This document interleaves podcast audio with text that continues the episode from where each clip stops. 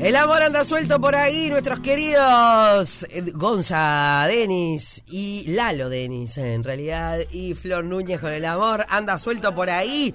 Bueno, eh, nos encanta recibir nuevos artistas. Él ya había venido por acá, pero haciéndole compañía a otro amigo de la casa que es Diego Maturro, antes de la trastienda que dio Dieguito el año pasado.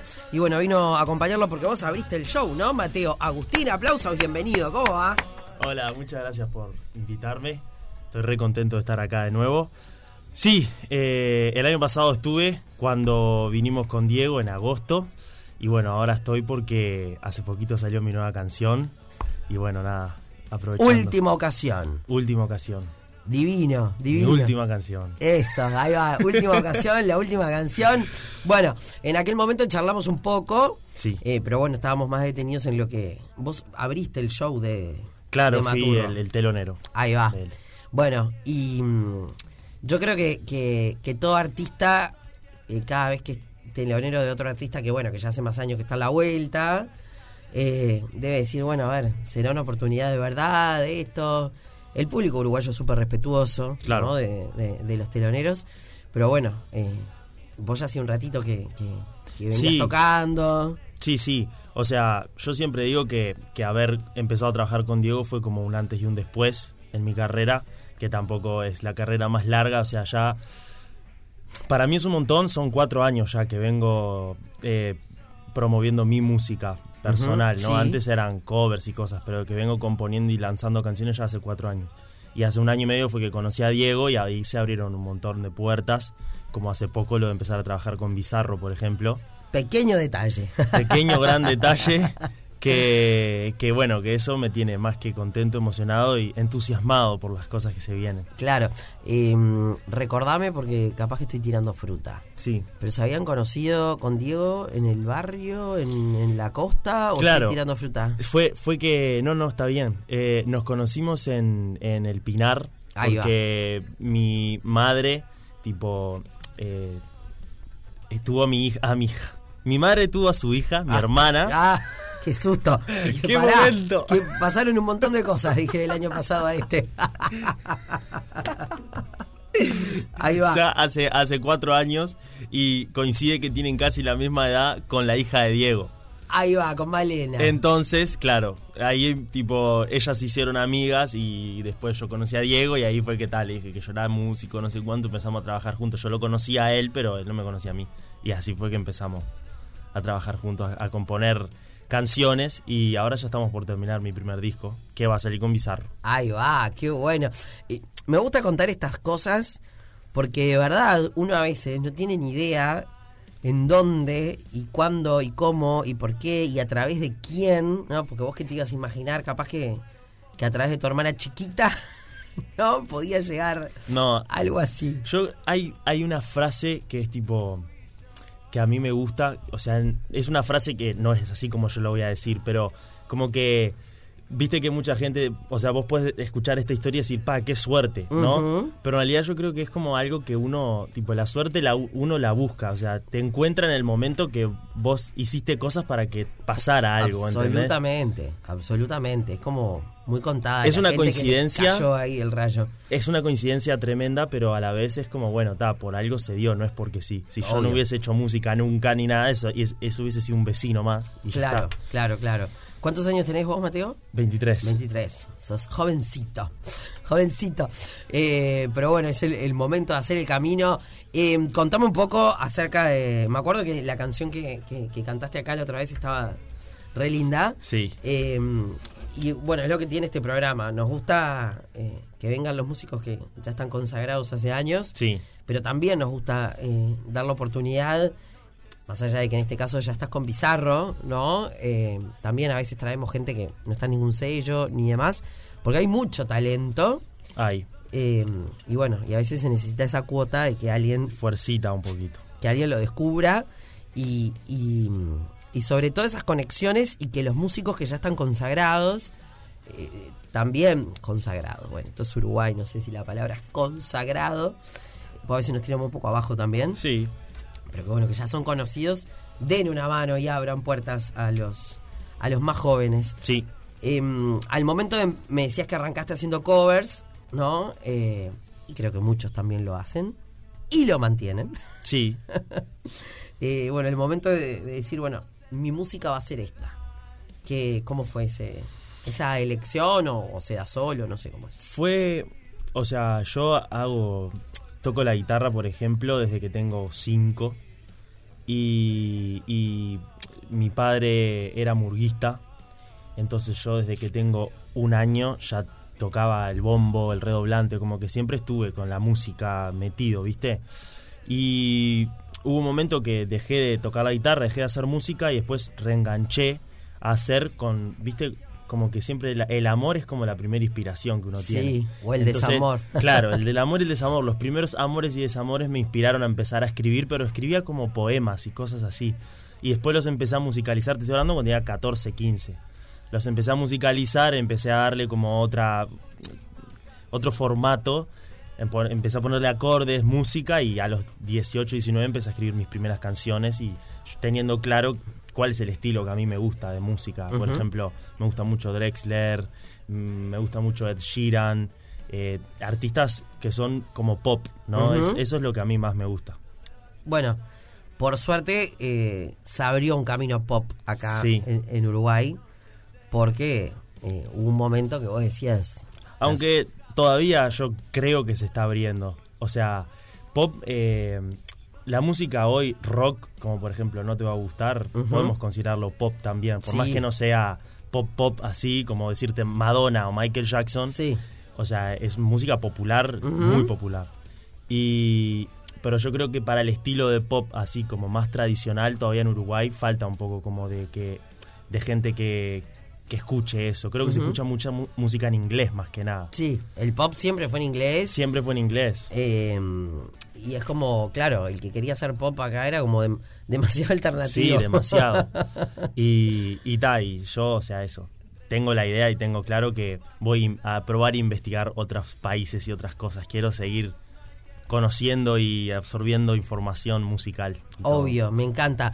Yo te vi con la guitarra por ahí. Acá ah, la del otro lado está. Bueno, eh, los músicos que vienen saben que cuando veo la guitarra me da así como ganas de. Antes de hablar, bueno, que la gente pueda escuchar eh, de qué se trata. lo Bueno, ¿Podemos? ¿cómo no? Voy a cantar Última Ocasión, Ahí justamente. va.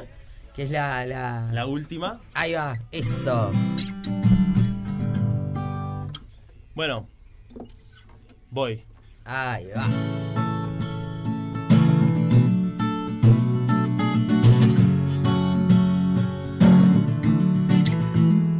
Paréntesis. Paréntesis.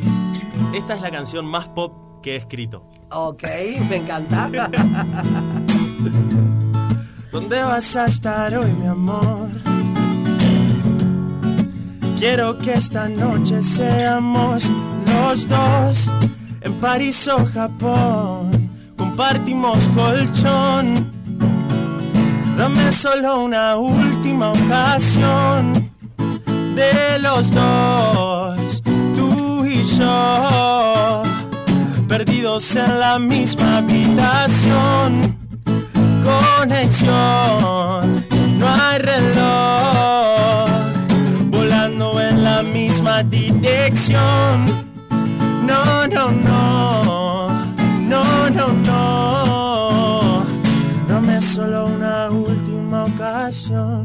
no quiero el sueño despertar. Entre nosotros esto va a quedar. Ya fuimos claros, no hay que repetir. Pero me muero por volverte a desvestir. De los dos, tú y yo, perdidos en la misma habitación. Conexión, no hay reloj, volando en la misma dirección. Última ocasión de nosotros dos, baby, tú y yo. No, no, no, última ocasión de nosotros dos, baby, tú y yo.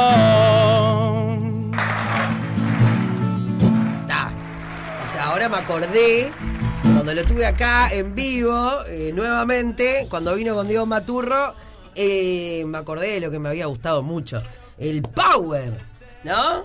O sea, allá del otro lado seguro que se, se dan cuenta también lo que suena el, el power, ese a- allá me dan el ok, allá me dan el ok, más allá de la letra de la canción, eh, tu voz, nosotros acá lo vivimos todo cuando nos cantan acá en vivo. Eh, y bueno, ¿cómo se eligió esta, esta canción como, como primer corte, digamos? Es, es el primer corte, bueno, muchas gracias por todo eso que dijiste. Por favor. Eh, el- es el primer corte que sale con el sello. Con el sello, claro. Porque ya han salido otros dos cortes. Eh, lo elegí porque me parece que es eso. Como que yo, la gente que me escucha, me como que siempre me ha ubicado más como en un espacio de como canciones de amor. Yo, este tipo de canciones no es la, la que yo hago generalmente. Soy, son más canciones como más tranquilas, más como acústicas. Ok. Y yo como que no me quiero encerrar solo en una cosa. Y bueno, eso, quiero como que hayan diferentes facetas de mí. El videoclip de esta canción también es como un videoclip súper alegre en el que yo tuve que actuar y bailar y hacer cosas.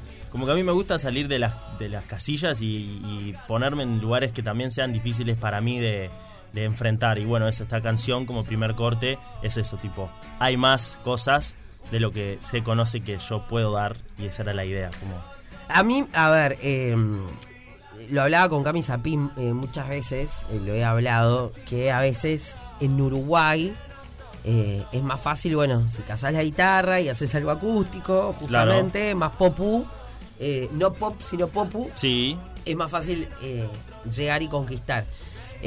Jugársela está bueno y también me parece que está genial porque hay una, una cuestión a veces con los músicos que hacen canciones que por ahí se pueden denominar, no sé, cursi, Mm, llamale. sí, sí. No cursi la banda de, de Diego Drexler, ¿no? Sino que a veces es como que al que le, aquel que le canta el amor directamente, no sé, yo qué sé, un David Bisbal, por decir algo, Sí, un sí, sí. Chayanne. Vos sos fanática de Arjona, No, señor. ¿no? No. ¿De qué? De Dale, dale, vos Mon- podés. Montaner. Tampoco. Ay, fue, yo te vi en las redes que subiste un video que estabas re cerquita. Eh, Ah. Bueno, ¿ves? Él es diferente y todos los... No, no digo que no respeten a un Montaner, pero a un músico uruguayo decir, a mí me gusta Montaner, es como... mm. Ahora, un Nicolás Ibarburu, por ejemplo, vino acá y me dijo, a mí me encantaría tocar con Alejandro Sanz. Alejandro Eh. Sanz, Alejandro Sanz. Que, que claro, que es, es por eso, cuando dijiste lo de cursi, a mí me llevó como para pensar para ese lado. Hay gente que piensa que eso es cursi. Claro. Y no, o sea, eh, Sanz igual, eh, justamente Sanz está como en otro... Como en otro grupete, que no sé bien cuál es el grupete No de es el- Sanz. No. vos decís que Montaner es más cursi. Sí, re. O sea, un Montaner, Arjona, Alex Ubago. Luciano Cast Pereira, Pereira. se encuentra con Sanz, más o menos en ese grupo. Pues estoy tratando. Para mí, Sanz va más como en un Ricky Martin. Es como que están un poco más allá del bien y del mal. Y yo muchas veces cuestiono. Es como, bueno, a ver. ¿Qué dicen los músicos de esto? ¿Entendés? Ojo, siempre cuento la misma anécdota. Y es que yo un día busqué la complicidad acá de Fernando Cabrera y de Martín Buscaglia para pegarle a Arjona y me sorprendí Que no. que no. ¿Está? Eh, y con un Nicolás Ibarburu fue tipo, pa, me muero por tocar con un Alejandro Sanz. O una Florencia Núñez, que también Sí, sí. moría por cantar con Alejandro Sanz. Pero mm, sí me pasó con Arjona, que le pegué yo durante 20 años, ¿está? Con el respeto a toda la gente que lo escucha, hasta que lo fui a ver en vivo. Si bien no me pongo Arjona en el auto, está permitido que ahora cuando cumpla Claro. los 40 mis amigas me pongan señora de las cuatro décadas. Está permitido. está permitido. Eh, el tipo es tremendo virtuoso y da un show tremendo y los músicos que lo acompañan están mega zarpados. Tremendo, claro. ¿no? Y, y a veces pasa eso, que es como músicos que de acá quizá o de otros yo no tocaría nunca con... A ver si te dan la oportunidad, quiero ver si Un no. poco eso, capaz que vos no estás de acuerdo, pero a mí me pasa, por ejemplo, con Bad Bunny. Bad A Bunny ver. tiene muchas críticas, o sea, por, es el número uno del mundo hoy en día. Sí, es tremendo. Y tiene muchísimas críticas por, por el tipo de música que hace, el tipo de letra que hace. Y para mí, tipo, yo lo, lo defiendo, o sea, a mí me, me encanta lo que hace. Creo que cada uno tiene su... Tiene como... de- uno nace en un lugar, se Sí. cría con ciertos... Obvio. Cierta cultura, ciertos eh, conceptos, te cría una familia determinada y te da ciertos valores. Y uno canta sobre lo que sabe. Sí, absolutamente. Si eso después tiene éxito, no lo puedes controlar vos. No, no, a mí con Bad Bunny, lo re- a ver, creo que todos estos artistas eh, que llegan a estos lugares hay que respetar, ah, hay que respetarlo porque en definitiva es lo que la gente elige, ¿no? Yo puedo estar de acuerdo o no, con Bad Bunny te juro que hice el intento. Lo intenté y no, no, no me llegó. No me llegó, pero tiene que ver con lo que te llega o lo que te mueve de También, repente. capaz que no has escuchado algunas canciones diferentes. Bueno, decime cuáles. Hay una canción que a mí me gusta de él, que es la que a mí más me gusta, que se llama Yo no soy celoso. Que es una, es Yo una no bosa. soy celosa. Es una bosa. ¿Bosa La- de sí, Bad Bunny? Sí. Yo, yo lo intenté con una de algo de verano. Eh, fa, no sé cómo Eh, se- ah, Un verano sin ti. Esa creo que era. Claro. No pude. No pude, pero reconozco que hay. A ver. Acá está.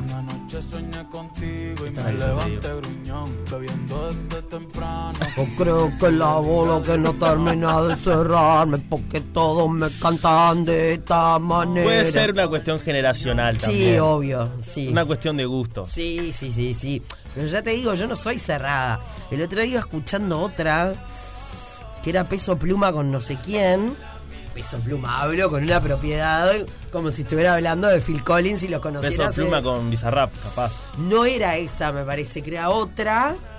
Y, y, y me recopó y la escuché una y otra vez. Sí. Y, y, me removió. Esa me, me, me llegó. Y vos estuviste acá con Tiago. Sí, Tiago, lo amé. A Tiago lo amé. Pero lo más te fue conocerlo. Conocí algunas de sus canciones y después de conocerlo acá, eh, face to face, lo amé, me cayó Claro. re bien.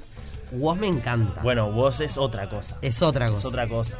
Vos me encanta. Vos estás en mi top 3, top 5 artistas favoritos. Sí, y, y- y tuve la suerte también de charlar con él hace poco. Ah, mirá. y re buena onda. Este, creo que tiene que ver un poco así con eso eh, de estar eh, en otra generación, eh, pero que no quiere decir que no me guste. Yo tampoco soy de la generación de los Stones en realidad. O Claro. sea, Ni de los Beatles. no, y me encantan, eh, pero siempre intento que eh, no sea como "Ay, los Stones son lo mejor. No, hay un montón de cosas.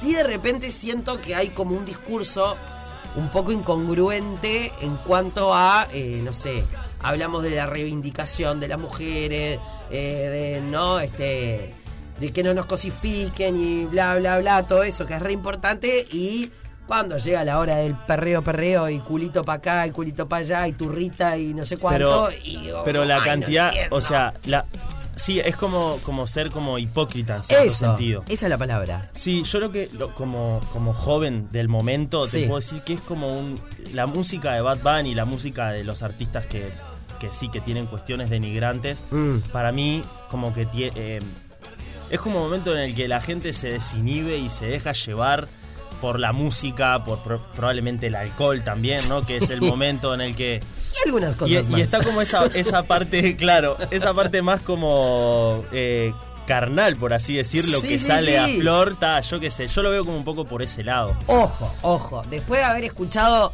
Mike, ayúdame, ¿cómo era que se llamaba la muchacha que lo dice todo en una canción? La que canta con Madonna, que le mostramos a Daniel Drexler y quedó... eh, me sale que ella, pero no es que ella. Eh, bueno, hay una canción de esta chica que ya me están diciendo cómo se denomina. ¿Cómo era? To- to- to- ¿Toquilla? ¿Toquilla? Ay, mamá. Hay una canción de Toquilla que tampoco me acuerdo cómo se llama. No sé quién es. Ta, bueno, después. Lo voy a buscar. Sí. Dice tanta cosa. eh, ojo, es una mujer, ¿eh? Eh, Porque a veces hablamos de que son los hombres lo que. Esa chica, y ahí parezco que me puse el, el- el- el hábito de- en el convento de claustro. Pero era un montón de info.